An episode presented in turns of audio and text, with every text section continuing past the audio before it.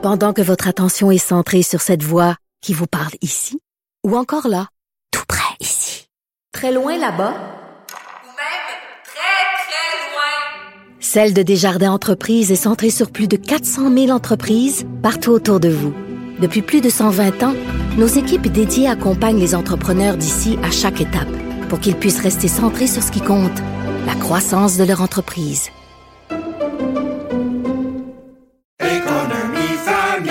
Ici Ricardo. Et Émilie, marchand d'IGA. On a envie de vous inspirer à bien manger. À moins de 5 la portion. Suffit de repérer les produits valeurs sûres et de les cuisiner avec une de nos recettes. Les valeurs sûres, c'est bien pensé, hein? Bien sûr! Détails sur IGA.net.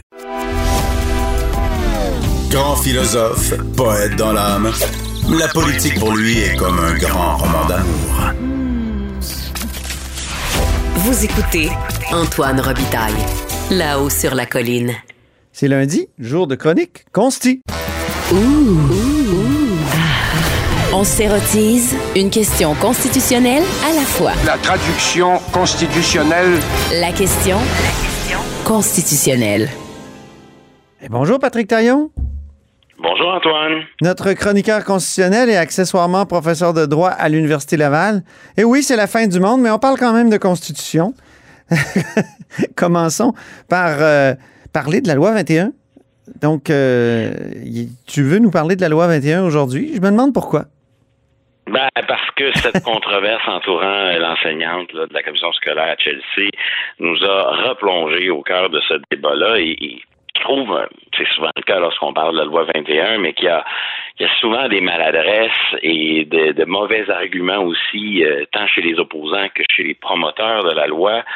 Euh, D'abord, un, la, la question de l'embauche. Je pense que là-dessus, euh, il y a eu chez les chez, chez ceux qui défendent la loi, notamment chez le premier ministre Legault, euh, une manière de la défendre qui ne me semble pas être la, la plus adéquate.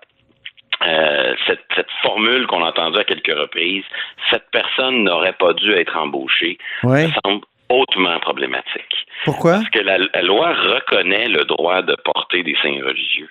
On a le droit de, d'ailleurs, pour la vaste majorité des fonctionnaires au Québec, cette loi-là euh, implicitement confirme leur droit de porter des signes religieux. Et l'exception, c'est certains postes, mais pas à vie durant l'exercice des fonctions. Ça, ça veut dire que je me présente à une entrevue pour devenir euh, policier ou pour devenir euh, euh, enseignant, mais j'ai le droit de porter mon signe religieux durant l'entrevue. Puis il faut pas que ça, ça devienne une fin de recevoir. Au contraire, le Québec veut embaucher des gens qui pratiquent toutes sortes, toutes les religions et qui expriment leurs convictions de toutes sortes de manières. Seulement, on leur demande durant les heures de travail pour certaines fonctions de retirer leur signe. Donc, dire qu'il faudrait mettre une barrière à l'embauche, c'est donner à la loi une portée qu'elle ne devrait pas avoir. Mhm. C'est le Euh, contraire de que, ce qui était dit au départ. Ben oui, c'est vrai. Oui. Oui, puis la- je pense que la bonne manière de faire, c'est de faire une offre d'emploi.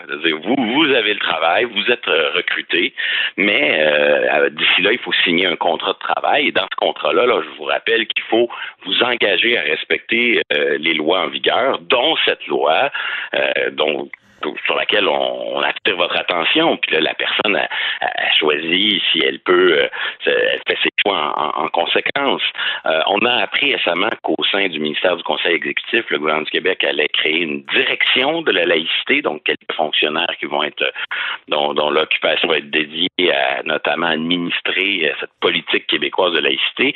Peut-être qu'il serait bien qu'ils fournissent des, circulaires, des guides sur comment l'État québécois comme employeur doit, au moment de l'embauche, être exemplaire euh, dans sa manière de permettre à quelqu'un qui porte des signes religieux d'être recruté et, comme le veut l'esprit de la loi, cesse de porter ces signes religieux quelques heures par jour. Il faut, faut pas que ça devienne une barrière à l'embauche.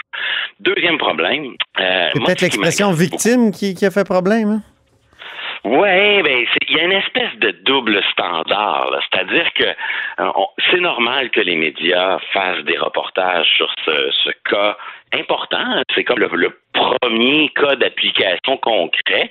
Je suis même surpris du temps écoulé depuis l'adoption de la loi avant qu'on ait un cas médiatisé.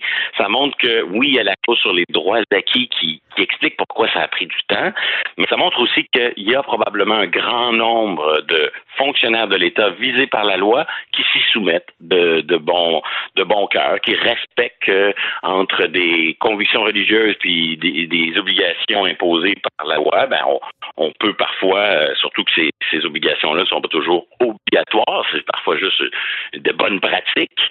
Euh, donc on, voit qu'il y a un certain nombre de fonctionnaires qui acceptent de respecter cette loi-là. Moi, ce qui me pose problème, c'est l'intensité de l'indignation entourant euh, l'enseignante en question.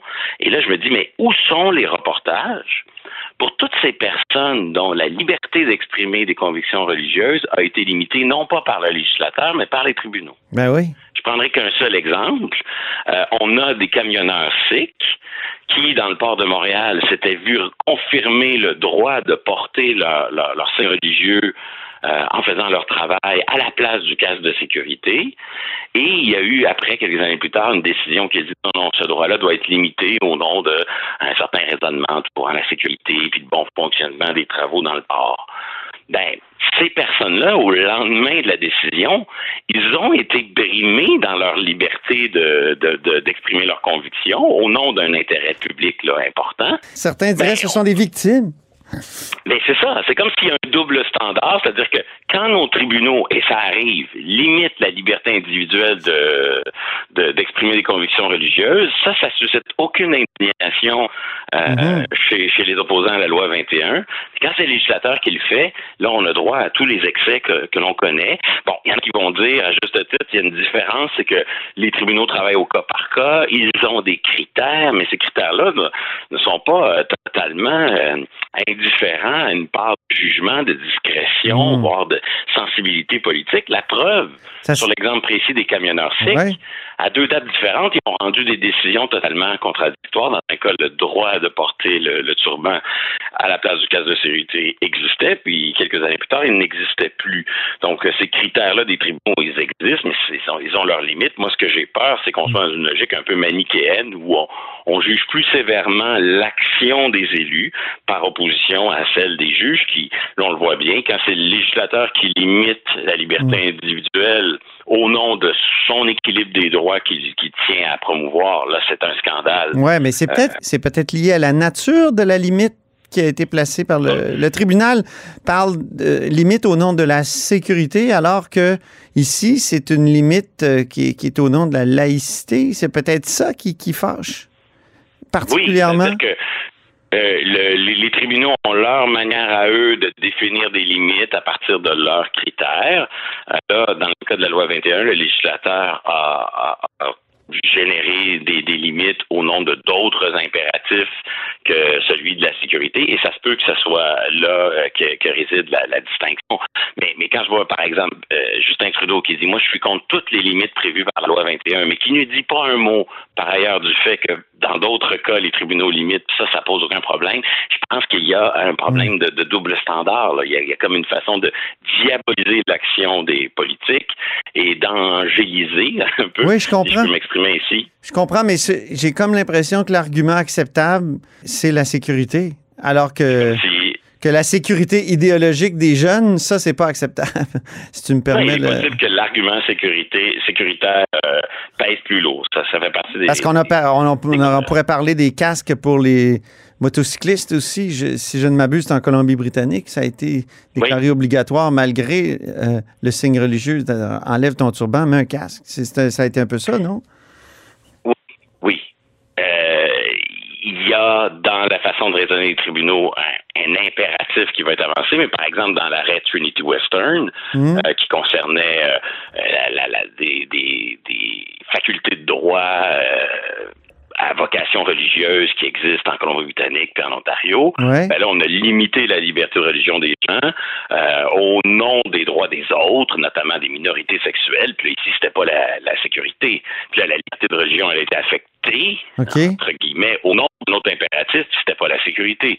Quand on a dit au maire de ville Saguenay, euh, vous pourrez pas exprimer vos convictions religieuses à tout moment au conseil de ville. C'est vrai. Là, c'était la. Ouais.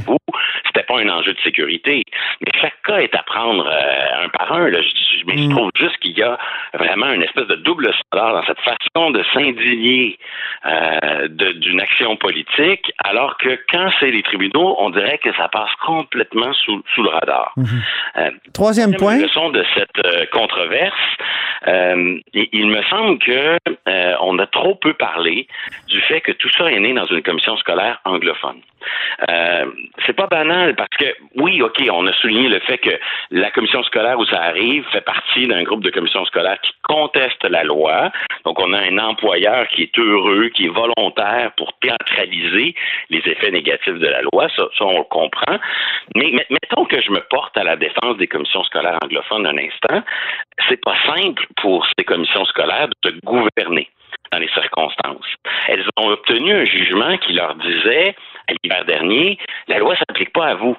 Donc, dans ces circonstances-là, c'est un peu normal que s'ils échappaient à la loi, ils aient euh, embauché qu'ils- des, des, des- et, et qu'ils n'aient pas assuré le respect de la loi au C'est ça. quotidien.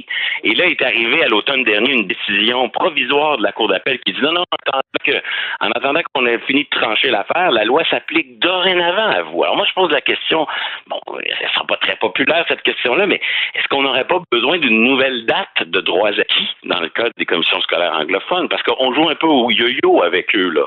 Euh, un jour, la loi s'applique, l'autre jour, elle s'applique pas. C'est difficile pour ces institutions de se gouverner. Puis en plus, quand on intègre le fait qu'elles sont de farouches opposantes à, la loi, ben, tout ça fait en sorte que c'est pas étonnant que ça se passe dans une commission scolaire anglophone. Les villes, maintenant, il y a plein de villes dans le reste du Canada qui se sont cotisées pour financer la contestation de la loi 21. À coût de 100 000 Brampton, Calgary, Toronto. Euh, c'est fascinant. Là. On a vraiment une, polarisation euh, Québec-Canada très forte sur l'enjeu. Et, et soudainement, ça, ça pose la question, trop peu analysée, est-ce que c'est constitutionnel pour ces villes d'agir ainsi? Ouais. Est-ce qu'elles ont le pouvoir, au nom de leur défense, de, de leur conception idéalisée de la Constitution, euh, ne viennent-elles pas euh, violer euh, le- les pouvoirs que le droit leur accorde? Il y avait eu, dans les fins des années 80, une longue saga judiciaire avec la ville de Vancouver. Ça s'était rendu jusqu'en Cour suprême, l'affaire Shell contre Vancouver. Ouais. Alors, on interdisait à la ville de faire affaire avec la, pétrolière, euh, la célèbre pétrolière Shell, parce qu'elle avait des activités en Afrique du Sud et à l'époque, il y avait euh, la politique d'apartheid qui était pratiquée. Alors, ça se rend jusqu'en Cour suprême et euh, la, la Cour suprême tranche qu'une ville ne peut pas avoir une action qui dépasse, là, euh, qui a aucun rattachement avec ses propres compétences. Et donc, euh, oui, une ville peut conclure des contrats avec euh, des fournisseurs euh, étrangers parce qu'elle a besoin d'approvisionnement, mais une ville peut pas essayer d'avoir une action réglementaire ou de dépenser de l'argent pour des choses qui n'ont rien à voir avec l'intérêt municipal de ses citoyens.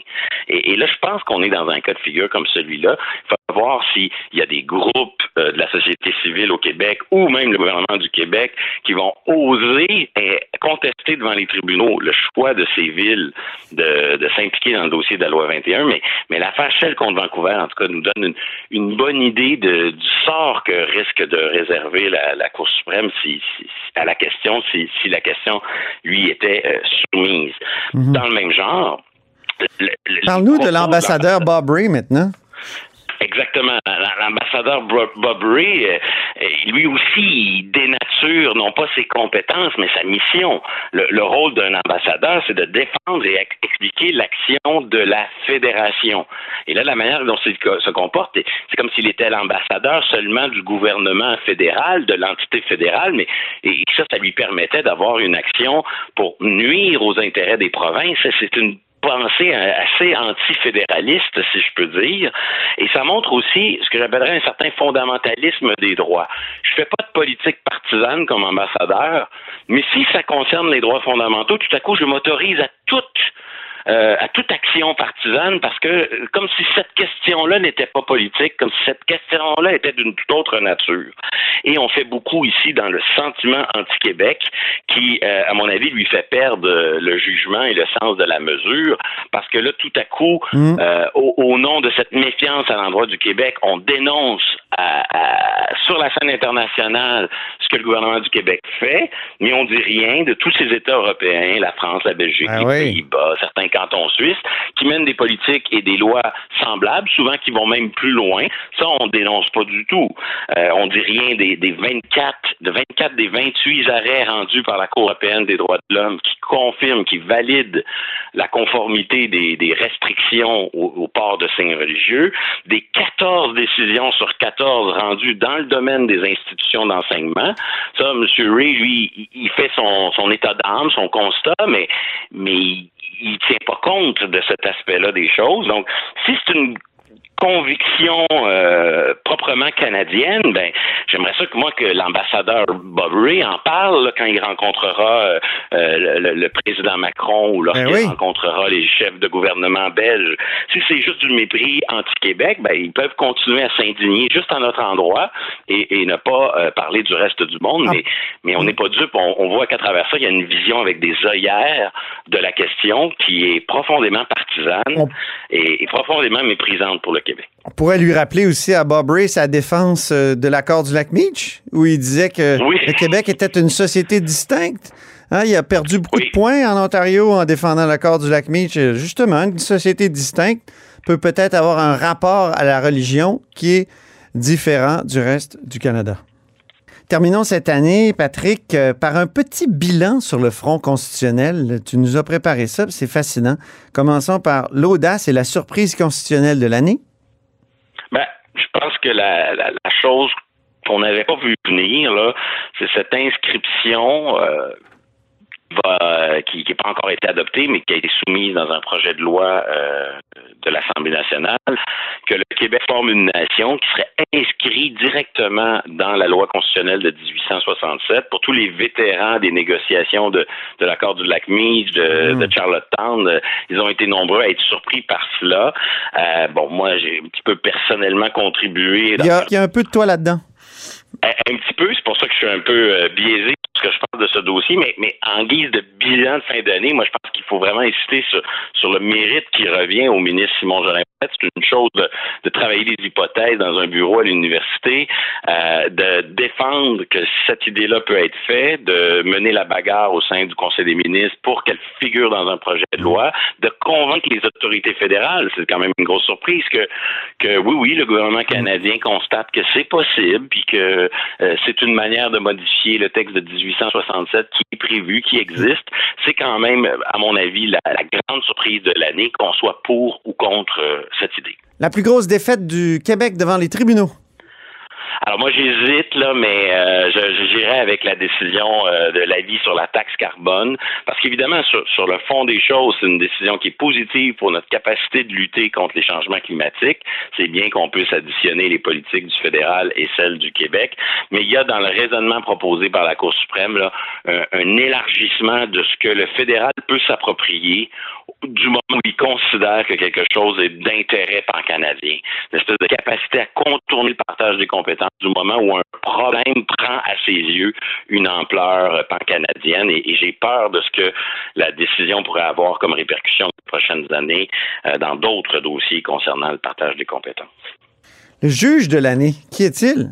Ou quelle est-elle? Ben, j'ai- je pense que de loin, c'est la juge Lucie Rondeau, hein, dont on, on ne connaissait dans les médias euh, assez peu de choses euh, avant la dernière année et qui a su se rendre visible, euh, dans plusieurs dossiers, des dossiers qui l'opposaient au ministre de la Justice sur le, le bilinguisme auquel elle tient chez tous les juges, tous les candidats au poste de juge à la Cour du Québec, son opposition à la création d'un tribunal spécial.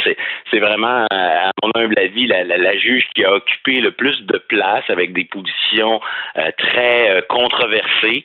Et euh, c'est clair que l'année euh, 2021 sur la scène euh, du pouvoir judiciaire, c'est clairement l'année euh, Lucie Rondeau.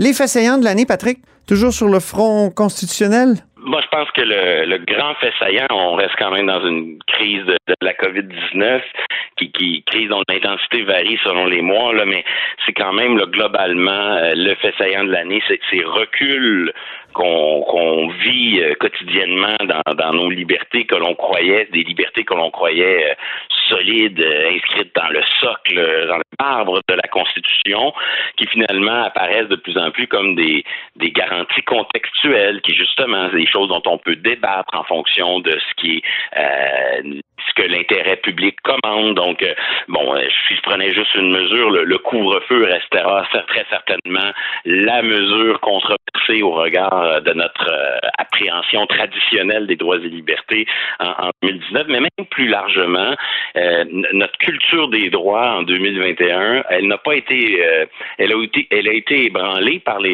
restrictions euh, sanitaires, mais elle a été aussi, elle, elle, a dû composer ce que j'appellerais un certain retour du politique. le politique, la crise de la COVID rappelle l'importance d'avoir des autorités politiques proactives qui agissent au nom de l'intérêt public, mais aussi, je regarde en Ontario, euh, où on a eu recours à la dérogation dans oui. un dossier sur l'encadrement des dépenses électorales. Je regarde au Québec, dans le projet de loi 96, où on a eu recours à la dérogation. On voit soudainement que, après des années de, de laisser aller, d'acteurs de, politiques qui disent on a confiance aux juges, on, on suit à la lettre leur raisonnement, mais là, il y a, comme, au contraire, dans l'année 2021, un certain nombre de dossiers, au Québec et en Ontario à tout le moins, où le pouvoir politique dit non, non, nous, on veut retrouver notre dernier mot, notre souveraineté parlementaire. Euh, ça s'est vu avec cette, multiplication des recours à la dérogation. Un recours à la dérogation qui c'est toujours la controverse, il y, a, les pour, il y a les contre, mais qui très certainement est aussi un, un fait saillant important de l'année 2021 sur le front des droits et libertés. Ben, merci infiniment, Patrick, pour ce tour d'horizon de l'année 2021 avec euh, l'œil du constitutionnaliste. Et euh, je te souhaite, euh, malgré tout, malgré toutes les, contraintes de cette cinquième vague, je pense qu'on peut l'appeler comme ça, un très joyeux Noël. Puis on se retrouve en début d'année 2022. Oui. Oui, bonne année à toi, bonne année à nos auditeurs. Et dans cette période où tout semble un peu euh, précaire, euh, on peut quand même se réjouir de la solidité de nos institutions puis de la, de la capacité qu'on a encore à agir ensemble pour essayer de faire face à des défis d'intérêt public. Très bon mot de la fin. Au revoir, Patrick. Merci. Au revoir. Ben oui, et c'est ainsi que se termine La hausse sur la colline en ce lundi, mais aussi en cette année 2021. Merci beaucoup d'avoir été des nôtres. Je vous souhaite un, un, joyeux Noël malgré tout, un très bon temps des fêtes et n'hésitez surtout pas à diffuser vos segments préférés de La hausse sur la colline sur vos réseaux et je vous dis à 2022.